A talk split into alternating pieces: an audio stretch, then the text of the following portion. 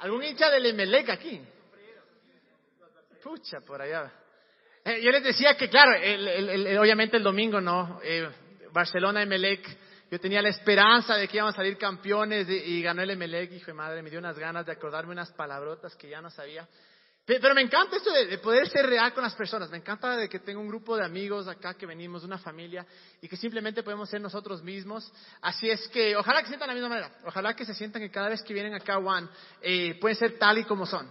Y, ya lo que les digo, eh, si hay un lugar donde yo creo que tenemos que ser reales, que sería casi una obligación por decirte aquí, eh, es acá. Más que nada cuando nos enfrentamos a Dios, no nos enfrentamos, sino cuando nos encontramos con Dios. Si vamos a hablar de Dios, si vamos a lidiar con Dios, si vamos a hacer que, que, Dios sea parte de nuestras vidas, es tan importante en verdad poder decir, este es quien yo soy. Y, este, eh, y no voy a ponerme máscaras, no voy a ocultar, sí tenemos errores, sí hay cosas que tenemos que cambiar, pero qué hermoso poder saber que, Dios es un Dios tan lleno de amor y que es un Padre eh, que nos acepta tal y como somos. Y justo con eso, no sé si se acuerdan la semana pasada, estamos en la serie Selfie. Eh, selfie obviamente eh, todo el mundo conoce ahora esta expresión, obviamente nosotros, si alguien aquí no conoce esa serie, esa, expresión, yo creo que chuta no sale de la casa. Pero todo el mundo sabe, todo el mundo sabe qué es la selfie y habíamos hablado que la selfie en sí eh, no es algo malo. ¿Qué es la selfie?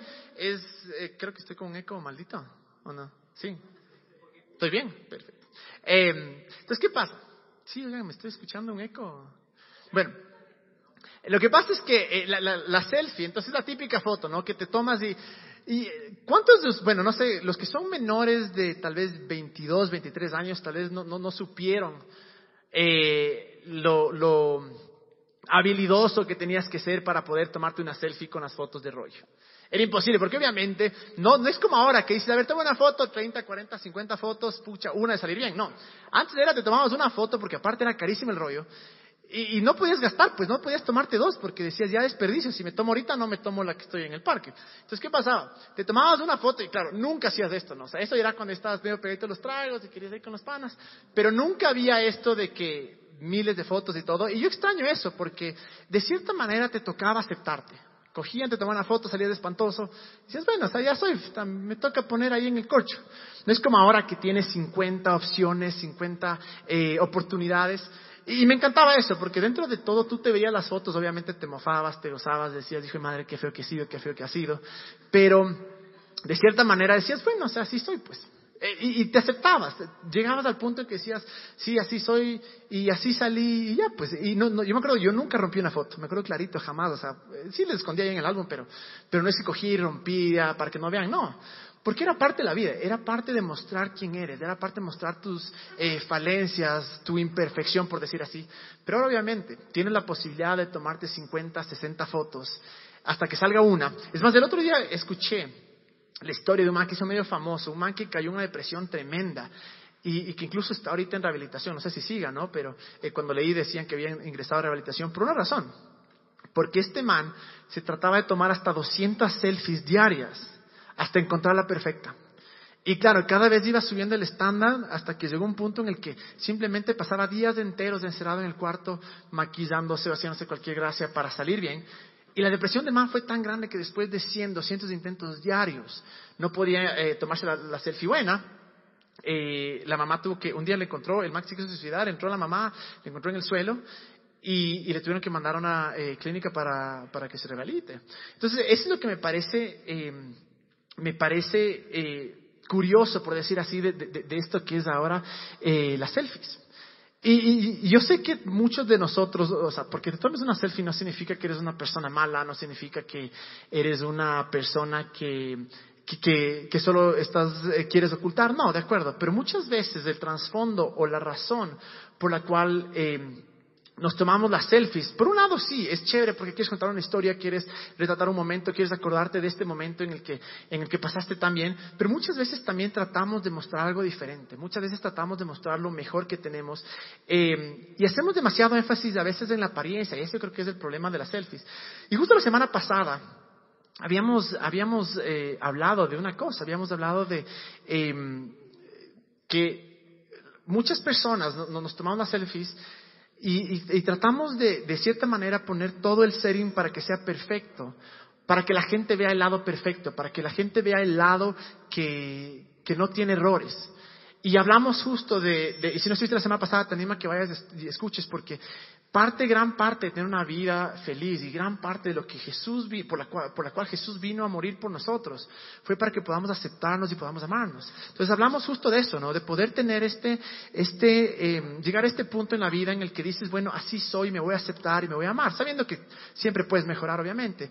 Pero ese es el un lado, ¿no? Ese es el lado que muchos eh, hemos fallado y nos ha ido mal en la vida, mal en relaciones, mal en los trabajos, porque no tenemos la suficiente autoestima, no nos valoramos y no nos amamos nosotros mismos. Pero al mismo tiempo también hay esta otra parte eh, del amarse, que muchas veces yo creo que todos podemos, de cierta manera, hemos caído en esto, que es la parte de, amarte a ti mismo ya demasiado. Y no una connotación buena, porque sí hay que amarse demasiado, de acuerdo. Pero hablo acerca de enamorarte de ti mismo. Eh, hay, un, hay un, ¿cómo se llama? Hay un eh, síntoma que es el narcisismo el narcisismo. ¿Y, cómo nace esto? Es, Sigmund Freud, el que, uno de los mejores psicoanalistas, eh, que al escuchar la, historia de, Ovidio, creo que se llama la metamorfosis, eh, y que, qué es lo que sucede, ¿no? Hay este man que se llama Narciso, que el man era un figurín. Entonces todas las doncellas venían y le buscaban y el man les ignoraba, les ignoraba porque el man era incapaz de amar. Y llega un punto en su vida en el que eh, está ahí y ve su cara en el reflejo del río o del agua, del agua. Ve su cara en el reflejo y el man se queda completamente em, enamorado. Se enamora de él y se queda tan loco que solo se queda viendo y se queda viendo y se queda viendo. Y obviamente el mito, ¿no? El, mito dice que eh, de tanto que se veía el man, se enamoró de él, se olvidó de las eh, necesidades físicas y se convirtió en una flor. Una flor hermosa, pero una flor que apesta.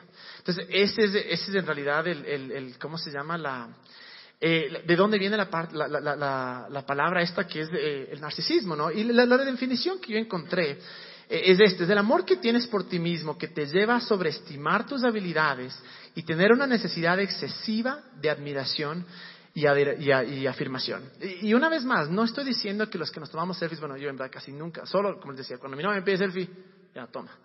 Pero en verdad yo no, eh, no sé las personas que me toman muchas selfies, pero no estoy diciendo que todos los que se toman selfies padecen, por decir así, de esto, pero sí puedo decir que muchas veces, em, y una vez más, el punto de la clave del tema este de selfie no se trata solo de la foto en sí, sino que queremos ir más profundo, queremos entrar más y decir, a ver, vamos a ver, ¿Cómo es que esto se relaciona a nuestra vida? Porque el ser narcisista no solo se trata de la parte parte física, que obviamente es algo importante, pero tiene muchísimo que ver también eh, con la manera que nosotros eh, vivimos. Y el selfie, en verdad, la selfie, eh, podemos verlo como el reflejo de cómo vivimos nuestras vidas o cómo tratamos a otros. Y es muy complicado esto, a veces es tan complicado no confundir, porque es una línea bastante delgada entre la confianza, entre la confianza de, de soy quien yo soy, yo me conozco, yo sé que puedo, eh, me amo a mí mismo y, voy a estar ahí, voy a valorarme, con el narcisismo, con decir estoy completamente enamorado de mí y todo se trata eh, de mí. Y, claro, el problema de, del, este, del narcisismo es como, como dice la historia, ¿no? Eh, se convirtió en una flor, el narciso, pero es una flor, por más que sea hermosa, es una flor que apesta. Es una flor que quieres tenerle de, lejitos para mirarle y decir qué lindo, pero, pero no me quiero acercar. Y muchas veces cuando nosotros nos comportamos de esta manera, podemos ser igual. Podemos, eh, tal vez a nuestros ojos o, a, de las otras personas, parecer perfectos, parecer increíbles, algo hermoso. Pero cuando la gente se nos acerca y, se nos, y nos comienza a conocer, comienza a conocer lo que pensamos, lo que creemos o lo enfocado que estamos en nosotros, muchas veces la gente es como que, y, siendo honestos, muchos de nosotros hemos perdido amigos por esa razón. Yo me, era interesante porque mientras estudiaba un poco sobre esto del narcisismo, eh, llegó una página que decían, ¿quieres, ser ¿quieres saber si eres narcisista o no? Haz este test. Entonces, claro, yo dije, ni fregando soy narcisista, plaga el test. Eran 26, 28 preguntas, ¿no? Entonces, si es que era, no, creo que como 30 y algo. Pero más de 20 eras narcisista. Y eran medio tramposas, ¿no? Porque, o sea, si sabes que es obvia, obviamente va a decir, no, no soy así. pero medio tramposas, que uno decía, no, sí soy así a veces, y aparte que hicieron esto, ¿no? Entonces ya llega, el punto de la, de la, o sea, si sacas más de 20, eres un, en pocas eres narcisista, no tienes solución. Entonces cojo, llego y era como que de 13 a 15 eres normal, de 15 a 18 eres medio como que tienes de la autoestima de una celebridad. Entonces yo cojo, cojo, ya hago toda la cosa y pongo, yo dije, hijo de madre, así voy a sacar dos, o sea, máximo llego a cinco. Llego 18, hijo de madre, dije, brother, o sea, complejo de celebridad, pues obviamente que no, pero comienzo a ver y digo, digo, ¿y cómo puede ser que yo vengo a hablar de esto y tengo esto en mi vida? Y, algo que siempre les digo, cada vez que hacemos los mensajes acá no es para decirles yo soy bueno, ustedes son malos, de ninguna manera, es decir, todos estamos en este viaje, todos estamos en el mismo barco.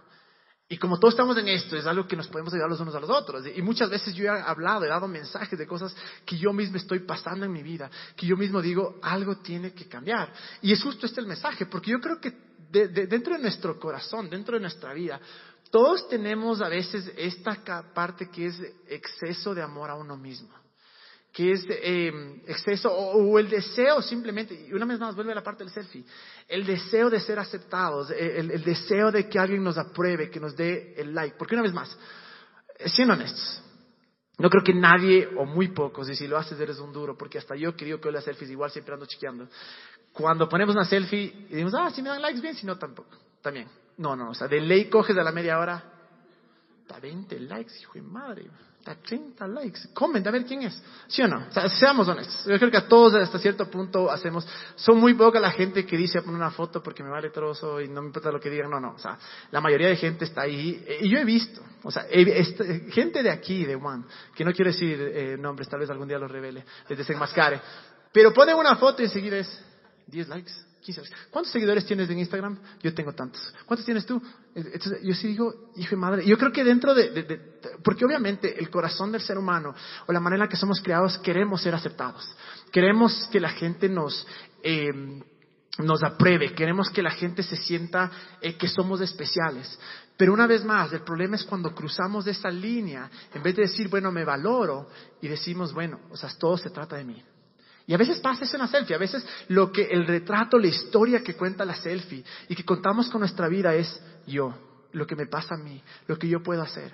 Y aquí anoté, siendo un poco honesto y pensando y meditando, anoté unas cosas, cinco cosas tal vez que podría decir, em, que podríamos ser honestos y pensar, a ver, aquí decimos que ninguno es narcisista, que ninguno se ama demasiado, pero yo creo que si es que de alguna manera nosotros al ver esto encontramos o damos el checo decimos, sí, soy así, tal vez es algo que deberíamos considerar. Pero antes que, yo sé que este, a veces, estos mensajes a veces pueden ser un poco duros, pero de ninguna manera la motivación es que nos acabemos, que vamos a una desgracia, no, porque la Biblia es bien clara y dice, no hay condenación en Jesús. El punto de hacer estos mensajes es decir, bueno, así soy, pero siempre hay esperanza. Esto me pasa a mí, pero puedo mejorar. Y más que nada, aun cuando soy así, el amor de Dios es incondicional y siempre está ahí para mí. Y una de las cosas que escribí es la primera, es, veamos, eh, sean honestos, no vayan ahí no anotando, pero en su mente para que nadie les, les chequee. Em, ¿Soy o no soy narcisista? La primera es, yo creo que esto, esto es súper común. El narcisista se burla de otros por ser inferiores. Comienza a compararte. Que obviamente la comparación es lo peor, porque eh, eh, el, punto, el momento en que tú te comparas, la próxima semana vamos a hablar de esto, pero es, o, sales siempre, o, sales pésimo parado porque dices, o sea, es mil veces mejor que yo. Y se ve más con las mujeres, lamentablemente. O eh, yo soy mucho mejor. Yo soy mucho mejor, ¿no es cierto? Entonces, ¿qué pasa? Si es que nos encontramos nosotros que vemos fotos de otros, decimos, qué rosca, qué feo, vele. Probablemente, en verdad, y, y, porque de alguna manera nos ponemos en un estándar superior. De alguna manera pensamos que somos mejores y tenemos derecho a burlarnos de los demás. Entonces, siendo un poco honestos, nos burlamos de los demás. ¿Por qué nos burlamos de los demás? Porque pensamos que no están a nuestro estándar. Porque pensamos que somos súper especiales. Pensamos que somos eh, mucho mejores que ellos. Y por eso podemos burlarnos. Por eso tenemos el... Y, o sea, a ver, no hay nada burlarte con tu pana, ¿no? Dice, chuta, brother, qué feo mismo que eres, ¿no? O sea, eso no es... Es entre panos, o sea, es así. Pero el rato que comienzas a, allá a burlarte, a ¿cómo se llama? A llegar al punto en el que ya es hasta medio malicioso, ¿no? O sea, en el que, malicioso, en el que comienzas a, hundir a la persona. El que, porque esa es la otra cosa. Si tenemos que acabar a los demás para yo sentirme mejor, Ese es, ese es el error más grande. Ese es lo, lamentablemente muchas veces sucede eso con los creyentes, que es lo más triste. Porque viene Dios, nos da un montón de reglas que se llama la ley y dicen, a ver, cumplan pues y no cumplen. Y la razón de la ley era decir, brother, no puedo cumplir, necesito un Salvador, simplemente es imposible, ¿no es cierto? Esa era la motivación por la cual Dios dio la ley. Eh, si quieren más saber, pueden escuchar en nuestros podcasts, hemos hablado de esto muchísimas veces. Pero ¿qué es lo que sucede? Viene Dios, te dice, mira, ah, ¿quieres hacerte el duro? Perfecto, cumple esto. ¿Para qué? Para que digamos, simplemente no puedo. No puedo, necesito un Salvador, necesito la gracia de Dios. Pero ¿qué es lo que hacemos nosotros? Usamos de esa misma cosa que Dios nos dio para demostrarnos que no somos buenos, que nunca vamos a ser buenos, que necesitamos de la gracia.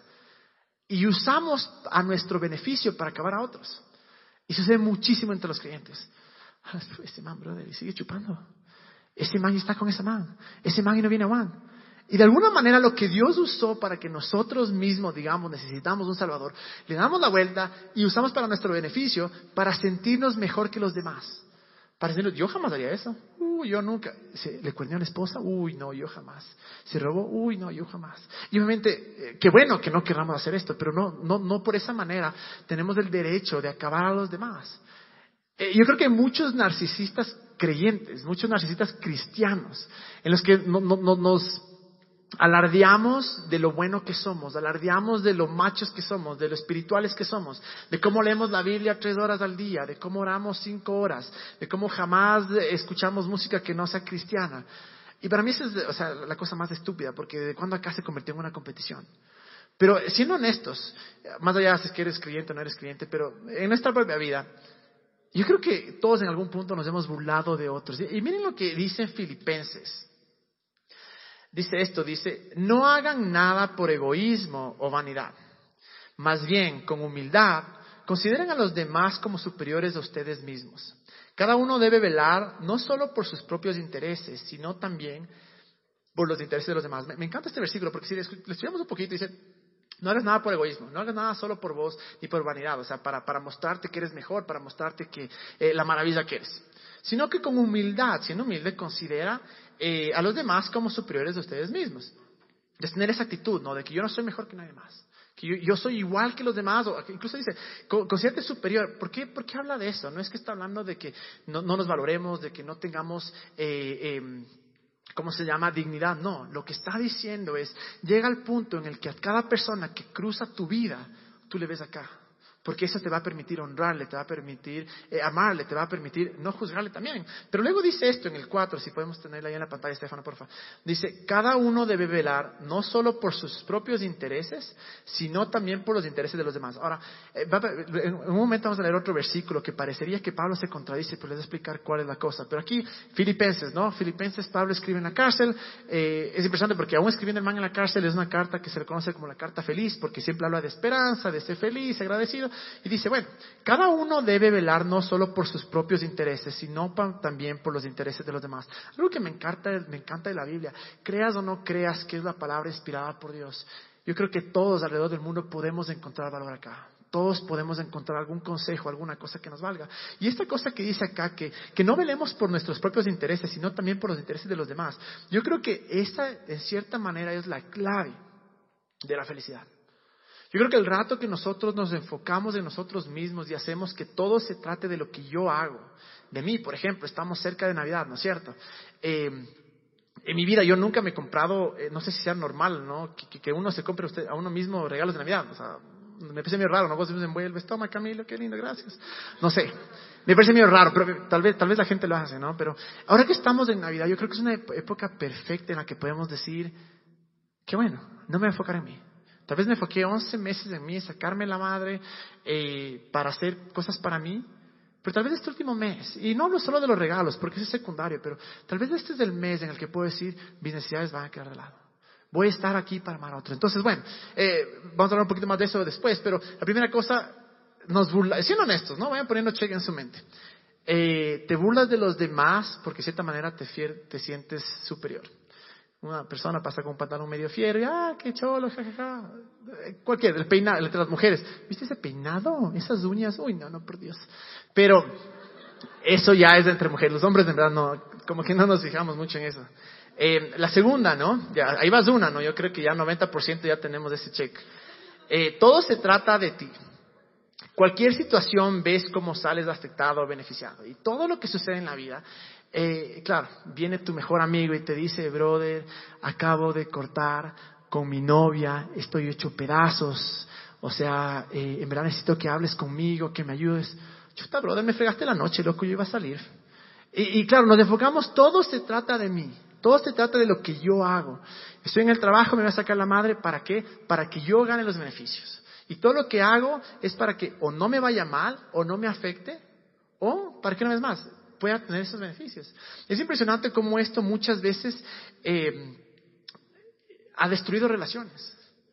Porque en cada cosa que vemos, eh, en verdad, les he visto, conozco gente que, que bueno, primero, junto con esto va pasar, pasas posteando, posteando en Facebook o en Instagram todo el tiempo. O sea, cada media hora vos ahí, peinado azul, peinado amarillo, no, es medio raro, pero zapato azul, zapato amarillo, cualquier cosa, ¿no? Y, y claro, en ese punto es el que pasas, tienes la necesidad de poner algo en Facebook a cada rato.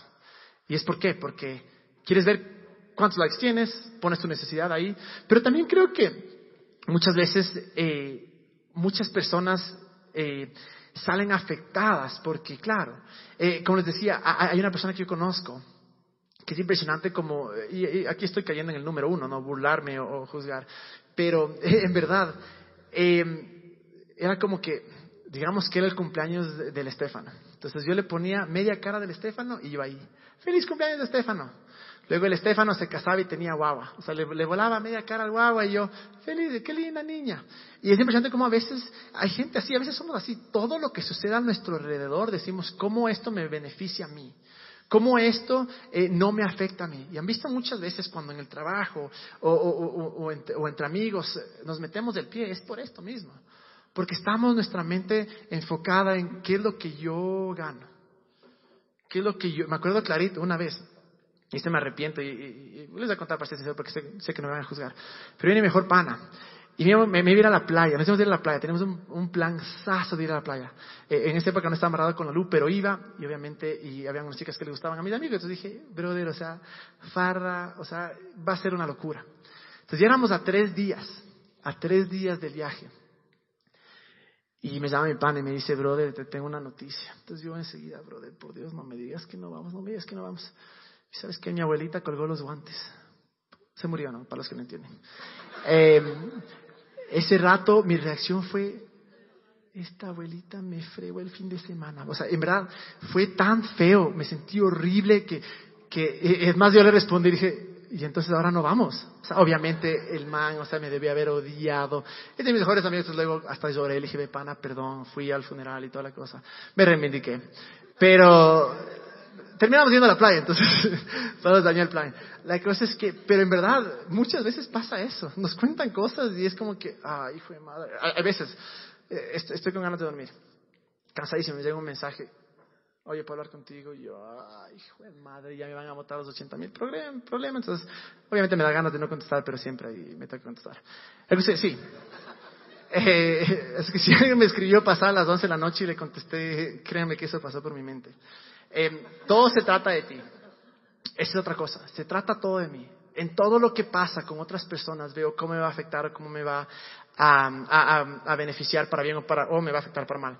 Eh, la otra, que, que este, esta aquí creo que, bueno, tal vez hablo solo de propia experiencia, pero muchos estamos en esto. Y a mí me sacan en cara siempre y les juro que estoy trabajando para no ser así. Pero nunca estás equivocado. Siempre tienes la razón. Y es una de las cosas que la luz más me reclama. Siempre me dice, brother, dos más dos es cuatro. Digo, no, es cinco. Bueno, ya es cinco ya. O sea, hay veces que me dice, ni te peleo, porque sé qué vas a decir. Entonces, pero es horrible. Y, la verdad, o sea, y doy gracias a Dios porque la luz me tiene mucha compasión, gracia y amor y no me ha votado. Pero es feo estar con alguien con el que solo nunca estás equivocado, nunca puede aceptar el error. Siempre pasa algo y dices, no, fue por esto, fue por esto, alguien más, no era mi responsabilidad, era la responsabilidad de alguien más. Eh, no, yo no fui. Y, comienzas a, tener este deseo que también viene por falta de, eh, por ser una persona insegura, tienes el deseo de estar en lo correcto y siempre tener la última palabra. Entonces, es la otra cosa. Y esto también creo que rompe muchísimas, muchísimas relaciones. Y no solo relaciones amorosas, sino relaciones de amistad en la que eh, no puedes hablar con gente. Es feo estar así. O sea, yo en verdad les digo, yo sé que los que me odian por eso, les juro que estoy cambiando, pero es feo conversar con una persona que siempre está en lo correcto. Siempre está en lo correcto. Y, y, viene una vez más de inseguridad, de, de, de, de, baja autoestima, porque piensas que al tú estar equivocado vales menos. Entonces, la número tres, ¿no? Ya de esos tres, siquiera dos han de tener, no sean mentirosos. Tienen ahí el check. Entonces, la primera, era, ¿cuál era la primera? Eh, te burlas de otros porque, por ser, entre comillas, inferiores, nunca estás equivocado. No, esa es la tercera. Eh, todo se trata de ti. La tercera, eh, nunca estás equivocado. Así es que eh, para esta la solución, vean, en verdad, o sea, algo que yo he aprendido muchísimo, muchísimo, me ha servido mucho con la luz, es a veces es más importante salvar la relación que tener la razón. Y aun cuando hay veces que he tenido la razón, igual me ha tocado coger y decir, no, mi amor, perdón, está bien. Y si comenzamos a actuar de esta manera, si comenzamos a, a pensar que, en verdad, ¿qué gano teniendo la razón? Que te digan, qué lindo, qué bien, te felicito pero es mucho más importante las relaciones. Entonces, es la tercera. La cuarta, no tiene relaciones sanas. ¿Han visto esas personas que, que eh, cambian de mejores amigos cada tres meses? ¿No es cierto? Es la típica. O sea, hace tres meses les veías con todos los amigos, obviamente, en la selfie, y luego tres meses después ya ninguno de esos está ahí, está con otros. Tres meses otro, otro, otro. Y, y, y es esto, ¿no? Es que, porque muchas veces buscamos la aprobación desesperada de las personas. Y en el rato en que los amigos no nos aprueban, en el rato en que nuestros amigos o no obtenemos lo que necesitamos de esa, de, esa relación, inmediatamente cambiamos. Incluso con las personas que cortan, se amarran, cortan, se amarran. Uno de las, yo creo que tal vez la receta para el fracaso es esta. Entrar a amarrarte esperando recibir algo. Si es tu motivación, si la motivación es yo me amarro para ver qué puedo obtener, cómo voy a ser feliz, y hay que tener, obviamente, nadie entra en una relación para estar triste, obviamente, pero si esta es la principal motivación de que yo estoy aquí para ver qué me das, cómo gano yo, cómo yo salgo mejor, cómo yo me siento mejor, es receta para el fracaso. Cuando uno entra en una relación, en verdad tiene que tener en cuenta una cosa, ¿qué puedo dar? ¿Qué traigo yo a la relación? Y lo hermoso es cuando tú estás con una persona que vive de la misma manera, la otra persona vive igual y dice, yo traigo esto, tú traes esto, y el resultado, la consecuencia es que vamos a ser felices.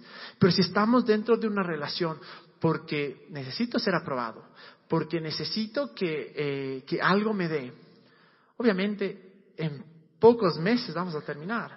Y de la misma manera, si es que somos de las personas que cambiamos de mejores amigos cada tres meses, tal vez tendríamos que pensar que no es que la gente está mal, tal vez nosotros tenemos algún problema. Y no, sé que suena un poco duro, pero hay solución.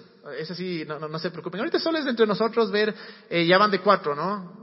A ver, ¿quién tiene cuatro? No me tienen, no levantar la mano. Pero ahí dentro de ustedes vean si alguno tiene cuatro, o tres, o dos. Si tienes una, yo creo que ya tenemos un poquito, nos podemos relacionar. Y la última es, no te importa cómo reaccionen los otros. Con tal de probar tu punto, con tal de mostrar que estás en lo correcto, con tal de salirte con la tuya, te vale trozo lo que la gente, cómo sale afectada.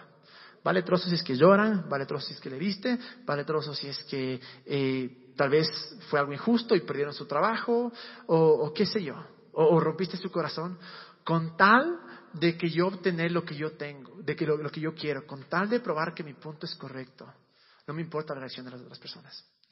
Es algo muy, muy común a veces. Es como que no, yo paso esto y yo lo voy a decir porque tengo que decir la famosísima, em, si alguien es creyente o ha ido a una iglesia cristiana evangélica, probablemente vivió esto. Voy a decir la verdad en amor, ¿no es cierto? Y te acaban, te destrozan, o sea, te acaban, te dicen una persona, no, yo tengo la responsabilidad de amarte y decirte la verdad. ¿Alguien o, soy yo el único que tengo esos traumas de? Vean. Ah, ah, levanten la mano para ver quién es. Eso, gracias, dos, tres, bien.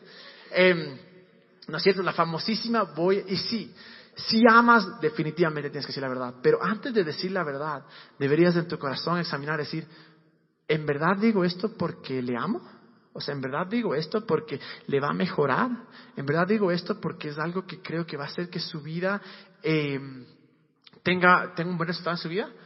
O, si, si este no es nuestro corazón, si no estamos 100% convencidos de que la razón por la cual vamos a hablar con alguien, y aparte una cosa, no, no, no, tenemos el derecho de ir a hablar con cualquier persona.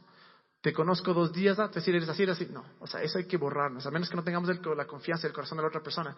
Pero ¿qué pasa si somos, em, eh, antes, de, antes de, de, nosotros hablar con una persona, y aun cuando sí hay que decir la verdad, hay que examinar, decir, a ver, Esa es la verdad. ¿Tengo que decirla? ¿Tengo que decirla de esta manera? Y esa es la pregunta. Muchas veces decimos, no, como yo estoy en lo correcto, como tienen que saber cómo me siento, tienen que saber cómo me hicieron sentir, tienen que saber qué me dieron, yo voy a coger y voy a decir cualquier cosa para destrozarles, para acabarles, porque no me importa cómo eh, van a reaccionar.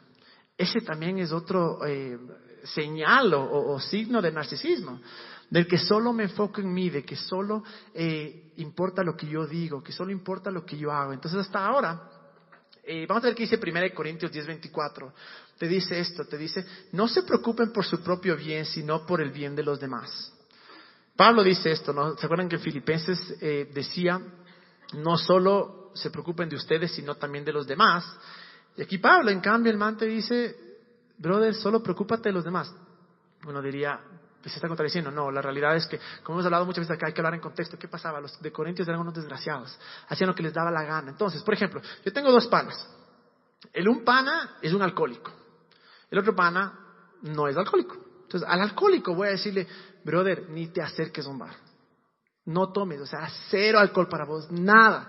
¿Qué no es alcohólico? Le sirve pana, no te emborraches, toma con mesura, pero no te emborraches. Es la misma manera, ¿qué pasaba? Con filipenses no tenían este problema que tenían los corintios. Pero pone de nuevo, Estefano, por favor. Mira lo que dice acá, te dice, no se preocupen por su propio bien, sino por el bien de los demás. ¿Qué pasará si es que nosotros, es una de las respuestas a, cómo no ser narcisistas, a cómo no amarnos de más, es preocuparnos por, nuestro, por el propio bien de otros. Y en esta Navidad yo creo que sería un versículo tan chévere que podría aplicar a todos nosotros, decir, bueno, por esta Navidad, aun cuando tal vez todos de todas las Navidades hemos sido increíbles, pero tal vez ahora es la hora de decir, eh, voy a dejar mis necesidades de lado, voy a dejar mis deseos de lado Voy a dejar todo lo que he querido, le pedí a Papá Noel, no sé, desde hace meses. Voy a olvidarme. Y voy a decir, voy a vivir por otros. Voy a dejar que otros sean felices. Y les digo, vean, eh, les juro, eh, las personas que han hecho voluntariado, obra social, saben que no hay mayor satisfacción que, que bendecir a los demás. No hay mayor satisfacción que ver eh, la sonrisa en otros. Y muchas veces eso es lo que nos ayuda, en verdad, no enfocarnos en nosotros. Y el problema de cuando somos narcisistas, ya les digo, es, la parte fea, ¿no? Ya viene la parte buena, les prometo. Es que te vas a quedar solo. Así de fácil. Si seguimos teniendo esta, e, esta actitud, y, y sé que no todos aquí somos, muy pocos, tal vez nadie es de aquí un narcisista al 100%, pero si tenemos teniendo estas actitudes de que yo soy mejor, de que todo se trata de mí. No me importa lo que pienses, no me importa lo que creas, igual yo lo voy a decir. Eventualmente nos vamos a quedar solos. Porque miren lo que dice eh, Timoteo. Pablo le escribe a Timoteo, ¿no? Y le pone esto y le advierte. En 2 Timoteo 3.3 le dice, em, Timoteo, es bueno que sepas que en los últimos días habrá tiempos muy difíciles, pues la gente solo tendrá amor por sí misma y por su dinero. Entonces Pablo le dice, brother, verás, en los últimos días ten cuidado, porque mira lo que va a pasar. Va a haber gente que solo va a estar enfocada en ellos mismos y su dinero. Pero, y luego da una lista de cosas, ¿no? Y van a ser así, van a ser agradecidos, bla, bla, bla. Pero llega al 5 y te dice, aléjate de esa clase de individuos. Póngale ahí, aléjate. ¿Qué es lo que está? O sea, no es que, no es que Pablo está siendo desgraciado, pero está diciendo, brother, si no quieres salir herido, si no quieres que tu vida sea constante problema, si no quieres que tu vida sea un desastre, aléjate de todas esas personas. Entonces, eventualmente, cuando nos comportamos de esta manera, que somos súper narcisistas, súper se trata de mí, de mí, de mí, de mí, la gente se va a alejar de nosotros. Porque la gente no quiere salir herida. Obviamente, tú no, no, eres, a menos que tengas un problema psicológico, no estás con una persona que te hiere, no estás con una, un problema de, de, autoestima, pero no es que dices, qué chévere, voy a ir a este lugar donde me acaban. ¿No es cierto? Obviamente que no. Dices, qué feo. Pero es por eso que nosotros tenemos que ser honestos. Otro, otro de los problemas de, de esto es vas a ser más inseguro porque crea inseguridad. Porque claro, al comienzo coges, qué lindo te dan 50 likes, la siguiente te dan 40 likes. ¿Y por qué fueron los likes? Mi pelo estaba así, el color estaba así. Y, comienzas a, a, pensar que claro, por los likes o por la aprobación de las otras personas, tú vales o no vales. Y comienzas a hacerte súper inseguro. Súper inseguro. Les digo, todas estas personas que, que o todos los que, eh, o la raíz, creo yo, de este narcisismo, del creer que somos mejor que los demás, es yo creo en cierta manera una inseguridad de decir, tengo que forzarme a creer que soy mejor. O tengo que enfocarme solo en mí mismo porque como soy mejor, me merezco más. Eh, y la última, en verdad, no vas a ser feliz. Así de fácil, no vas a ser feliz. Les garantizo, una persona que está solo enfocada en uno mismo no va a ser feliz. Tus panas se van a ir, tus amigos se van a ir, eh, tu novio, tu novia no van a durar. O sea, les garantizo. Tal vez es que alguien ha estado de amigos entre amigos o de novio en novio, de novia en novia. Tal vez es hora de preguntarse si, o sea, ¿qué pasa? Tal vez será que esto. Y claro, si hasta aquí termina el mensaje, hecho pedazos. Todos decimos, brother, valimos, vamos a la casa a llorar. Pero no. Lo bueno de Jesús es que siempre hay esperanza. Siempre, siempre, siempre hay esperanza. Y aun cuando esta es la realidad actual, la realidad natural, por decirlo así, lo que estamos, está en nuestra mente o, en nuestra vida en este momento, no significa que es la última palabra. Porque Jesús siempre hay esperanza. Y si hay alguien que podemos ver el mejor ejemplo eh, para cómo vivir, es, es en verdad en Jesús.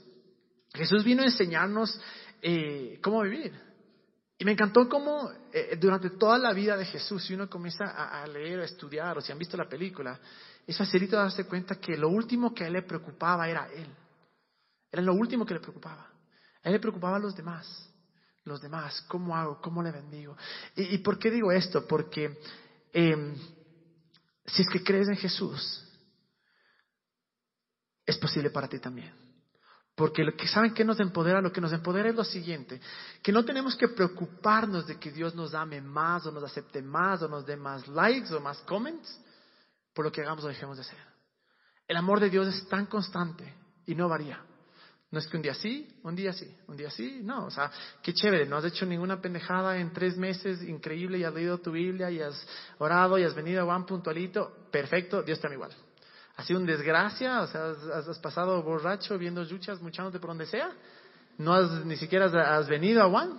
Dios está igual. O sea, e, e, es una cosa injusta. Es injusta, pero Dios es injustamente bueno. Y, de eso se trata la gracia. Entonces, eh, no, no es para decir, vean, hagan lo que les da la gana, obviamente que no. Pero es para decir, no tenemos que preocuparnos de, tengo que hacer esto y esto y, ser esto para que Dios me acepte, para que, para que Dios me ame, para que, para que Dios me pueda bendecir más. No. Y eso nos libera, porque el momento que decimos puedo ser tal y como soy, no tengo que mostrarme mejor. Y Dios me ama tal y como soy. El rato que recibimos ese amor, estamos siendo empoderados para decir, entonces puedo cambiar. Porque hay una diferencia, ¿no? La condenación, hay una diferencia entre la condenación y la convicción. La convicción es algo muy bueno. La convicción sucede cuando eh, hacemos alguna cosa que sabemos que no debemos hacer y nos sentimos mal. O sea, qué bueno. Qué bueno porque es como que si a tu, a tu cuerpo le das un, un, vaso de aceite, obviamente va a estar enfermo a tres semanas porque tu cuerpo no fue creado para eso. Entonces, de la misma manera, si es que cuando hacemos pendejadas y nos sentimos mal, es algo bueno. La diferencia entre la convicción o, o, o este remordimiento y la condenación es que la condenación te dice no vales, Eres una desgracia, nunca vas a ser mejor, no te mereces nada, Dios no te ama, Dios no te acepta, a menos que tú cambies, a menos que tú hagas eso, Dios nunca va a orar en ti. Y ese es el problema cuando nos quedamos estancados en la, en la condenación. Pero con Jesús tenemos del otro lado donde decimos, hijo de madre, qué bueno, él me ama sin importar lo que haga. Y ese amor, cuando recibe, porque eh, hablamos la semana pasada de este versículo que dice, que está en 1 Juan 4, creo que 18, 19, te dice, o 17 tal vez, uno, en 3 está, en 1 Juan está, eh, que dice, amamos porque Él nos amó primero. Amamos porque Él nos amó primero. Y me fascina porque en el momento que nos metemos en, la, en, en, el, en el amor de Dios, decimos, esto es, somos empoderados para poder amar y dejar, y dejar, eh, dejar de actuar de esta manera. Eh, qué hermoso fuera. Y yo sueño con esto. O sea, yo, la Biblia dice que todo lo podemos hacer que nos fortalece. Y yo creo que, que todos dentro de nosotros, por más que tenemos la parte narcisista, decir así, creo que nuestro corazón es bueno. En verdad lo creo. Y en verdad creo que si dejamos que Dios saque eso al aire o a flote, eh, va a ser una cosa espectacular. Mi sueño, yo les digo, mi sueño aquí en, en One, es que la gente conozca a los de One, a los que venimos acá, a los creyentes de la ciudad, del mundo, de donde sea que vayan, que nos conozcan como, hijo de madre, ustedes son los que más se preocupan. Ustedes son los que menos juzgan. Ustedes son los que en verdad nos afectan, nos, nos aceptan, los que en verdad nos, eh, nos aman. Qué hermoso fuera que nos conocieran por eso. Y es posible. Es posible, es solo cuestión de cambiar la mentalidad, de decir, no se trata de mí, sino se trata de Dios, se trata de otras personas.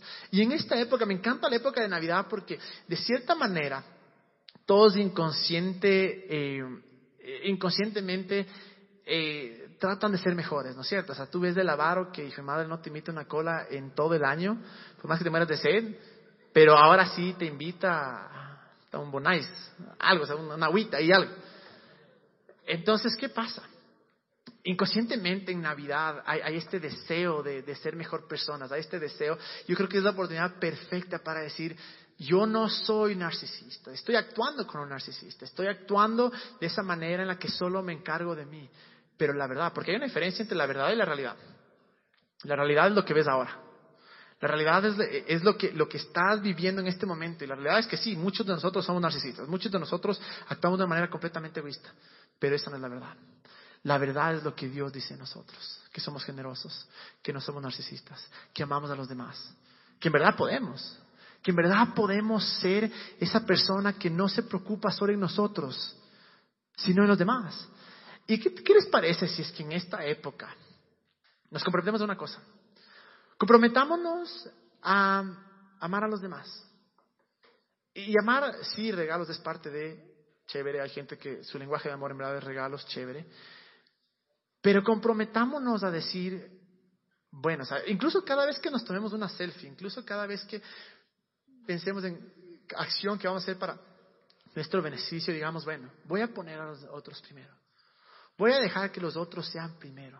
Voy a hacer que mi vida, que mis palabras sean para edificar a los demás. ¿Qué pasa si es que nos comprometemos esta, esta temporada? Porque eh, cada hábito dura 21 días. O sea, si es que por 21 días seguidos haces una cosa, se convierte en un hábito. ¿Qué pasa si es que, comenzando desde el jueves, que es primero, tenemos dos días para portarnos mal, pero ya el jueves ya nos portamos bien. Desde el 21, ¿qué pasa el 21? Yo siempre hago eso, siempre digo, a ver, ya, en, en el 31 de marzo cambio Llega, pero cae miércoles. No, no, no. El lunes. El lunes cae 5, pero bueno. Luego ya cae el 5. No, mejor el 15. Bueno, no tiene nada que ver, pero así es como todo. La cosa es que, ¿qué pasa si en verdad el, primero, el primero de noviembre, decidimos ser, vamos a servir a donde quiera que vayamos, de diciembre? Primero de diciembre. ¿Qué pasa si decimos, bueno, vamos a donde quiera que vaya, voy a servir, a donde quiera que vaya? Si veo una persona cruzando la calle y no puede, le voy a ayudar. Si veo en mi trabajo que alguien está cargadísimo y son las 5 y ya tengo que salir, voy a decirle, pana, te ayudo. Hagamos ese, ese compromiso. La otra es honrar y restaurar a otros. El honrar significa ponerlos en autoestima, en darles valor y restaurar. ¿A qué me refiero? A que nuestras palabras, una vez más, sean palabras que aman, palabras que restauran.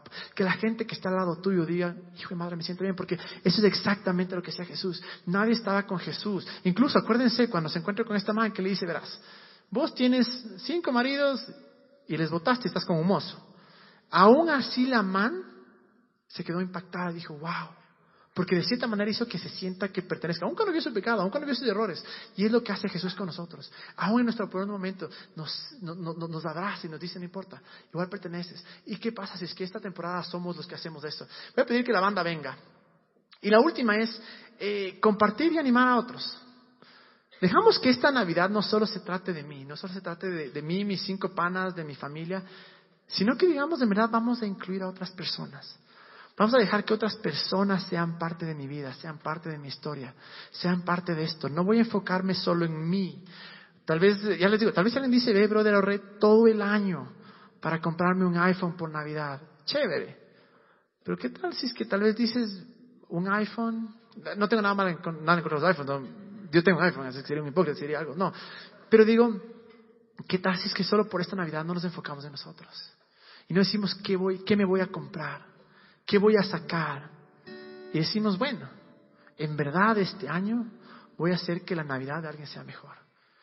Y no solo Navidad, es un comienzo, es la, etapa perfecta para, para de aquí dar el siguiente paso. Pero ¿qué tal si es que decimos, no, voy a hacer que la vida de alguien más sea mejor? Voy a eliminar la vida de alguien más. Voy a hacer que alguien que esté al lado mío no se sienta que soy el único que existe, sino que él también existe. Y miren lo que dice, me, fascina este versículo en 1 Corintios 13, 4, 7. Es chistoso porque gente creyente y no creyente usa esto porque es una verdad tan hermosa. Y dice esto, es la descripción del amor, ¿no? Eh, en otra parte de la Biblia dice, Dios es amor, amor es Dios, entonces tú puedes cambiar la palabra de Dios por amor. Pero dice, el amor es paciente y bondadoso. El amor no es celoso ni fanfarrón, me encanta esa palabra, fanfarrón, ni orgulloso, ni ofensivo no exige que las cosas se hagan a su manera. No se irrita ni lleva un registro de las ofensas recibidas. No se alegra de la injusticia, sino que se alegra cuando la verdad triunfa. El amor nunca se da por vencido, jamás pierde la fe, siempre tiene esperanzas y se mantiene firme en toda circunstancia. Esta es la verdadera definición de amor. Voy a invitarles a que leemos, leamos con la palabra Dios. Repitamos Estefano desde el 4. Dios es paciente y bondadoso.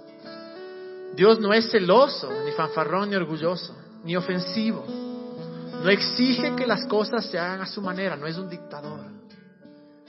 No se irrita, ni lleva un registro de las ofensas recibidas, no está contando tu pecado. No se alegra de la injusticia, sino que se alegra cuando la verdad triunfa. No se alegra cuando te pasan cosas malas, obviamente que no. Se alegra cuando la verdad triunfa. Dios nunca se da por vencido, nunca se da por vencido. No importa lo que hagas, no importa qué tan lejos estás de Él, nunca se da por vencido. Jamás pierde la fe, siempre tiene esperanzas y se mantiene firme en toda circunstancia. Esta es la definición de amor. Y a veces leer esto es un poco difícil porque dices, ¿cómo puedo yo amar así? ¿Cómo puedo amar así? La verdad es que no puedes. A menos que dependas de la gracia de Dios. A menos que dejes que la gracia de Dios obre en ti. Para cualquier relación necesitamos de la gracia de Dios para cualquier, para nuestra vida, para amarnos a nosotros mismos, para no amarnos de más, necesitamos de la gracia de Dios. Y lamentablemente este, esta palabra gracia es una palabra tan mal eh, explicada, porque por un lado te dicen, brother, la gracia es eh, el favor inmerecido, que es cierto, es verdad, es parte de. Por otro lado te dicen, no, la gracia es lo que eh, te ayuda a no pecar para que no peques y, y puedas ser bendecido. No. La gracia es el poder de Dios que obra en ti para hacer lo que no puedes hacer. Y viene por favor inmerecido. No hay nada que venga de Dios que nos tengamos que merecer. Absolutamente nada. Nada. No hay nada que podamos hacer para ganarnos la bendición de Dios, para ganarnos del amor de Dios, para ganarnos del cielo. Nada. Simplemente es la gracia de Dios. Y lo que quiero que hagamos esta noche es que oremos. Y que digamos, Dios, ser honesto, decir, Dios, ve, por un lado tal vez sí no me acepto, pero por el otro lado tal vez sí, en verdad, solo me he preocupado de mí. Solo he dejado que se trate de lo que yo quiero, de lo que yo anhelo, de lo que yo deseo. Y tranquilo, Dios sabe tus deseos. Él conoce los deseos más profundos de tu corazón. Deja que Él se encargue. Que Él sea el que te lleva en el momento correcto. Que Él sea el que te guía. Pero que esa no no sea nuestra preocupación sino que nuestra preocupación sea en verdad, voy a amar a los otros. Voy a hacer que los demás, que la vida de los demás sea mejor. Les voy a pedir que se pongan de pie. Porque no podemos, hay que ser honestos. Es difícil, es duro, es jodido, es, es cargoso, es, a veces imposible poder decir, bueno, Dios, te voy a amar. Especialmente cuando vienen y se, y se portan pésimo con vos, cuando no se merecen. Es duro. Es duro, ¿se acuerdan lo que leímos? Dios no te da lo que te mereces. No te da lo que te mereces. Así de fácil. Y yo creo con todo mi corazón que podemos amar de esa manera. Cuando permitimos que el amor de Dios fluya, cuando permitimos que el amor de Dios eh, esté en nosotros y dejamos que su gracia nos transforme, que su gracia nos deje ir a casa o ir donde nuestra novia, nuestro novio, nuestros amigos, nuestros papás, decir, te voy a amar, te voy a amar. Voy a poner tu necesidad sobre la mía. No me voy a enfocar en mí, no voy a tener la razón, no voy a hacer que todo lo que, lo, lo, que sucede en mi vida se trate de mí, sino que desde diciembre, o tal vez desde mañana, mejor, más rápido, voy a hacer que la vida de los demás sea mejor. Cerramos nuestros ojos, Dios, damos gracias porque a pesar de que a veces somos un desastre, a pesar de que muchas veces hacemos estupideces, somos egoístas, somos narcisistas, tu amor nunca cambia, Dios. A pesar, Dios, de que fallamos vez tras vez, tu amor es el mismo, tu aceptación es la misma, Dios. Y reconocemos, Dios, que necesitamos tu ayuda, que simplemente no podemos amar a los demás como deberíamos, que es súper fácil enfocarnos solos en nosotros. Pero esta noche, Dios, ponemos en tus manos, te pedimos que tu gracia sea obrando en nosotros, que tu amor sea fluyendo en nosotros para olvidarnos de nosotros y pensar en los demás. Que tu aceptación y que tu amor nos empodere, Dios, para en verdad poder vivir por los demás. Damos gracias, Dios, porque como tú nos amas, podemos amar, Dios. Y gracias porque nos cuentan nuestros errores. Pero te pedimos, Dios, esta noche, Jesús, que tu gracia sea tan fuerte sobre nosotros. Que tu amor, tu poder sea tan fuerte. Salgamos de este lugar cambiados y dispuestos a amar a los demás. Que estemos dispuestos a levantar a otros. Que estemos dispuestos a ver las necesidades de otros sobre las mías. te damos gracias porque a pesar de todo, Señor, tú nos sigues amando. En el nombre de Jesús, Señor. Amén. La clave el éxito para amar a otros es recibir el amor de Dios. Y es justo lo que hacemos en la adoración. El momento de adoración es tan importante, ¿por qué? Porque no es solo cantar, pero es decir, Dios, recibo tu amor. No me merezco, pero lo recibo. Jamás me voy a merecer, pero lo recibo.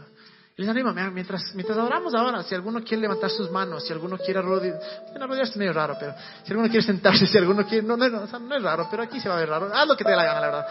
Eh, pero en verdad, que nuestro corazón salga y diga, Dios, me rindo, te entrego, te entrego a ti, te doy todo lo que soy. Y que mientras adoramos recibamos ese amor y digamos, Dios, por tu amor puedo salir adelante, por tu amor puedo amar. Es que vamos a amarle, vamos a adorarle con todo nuestro corazón.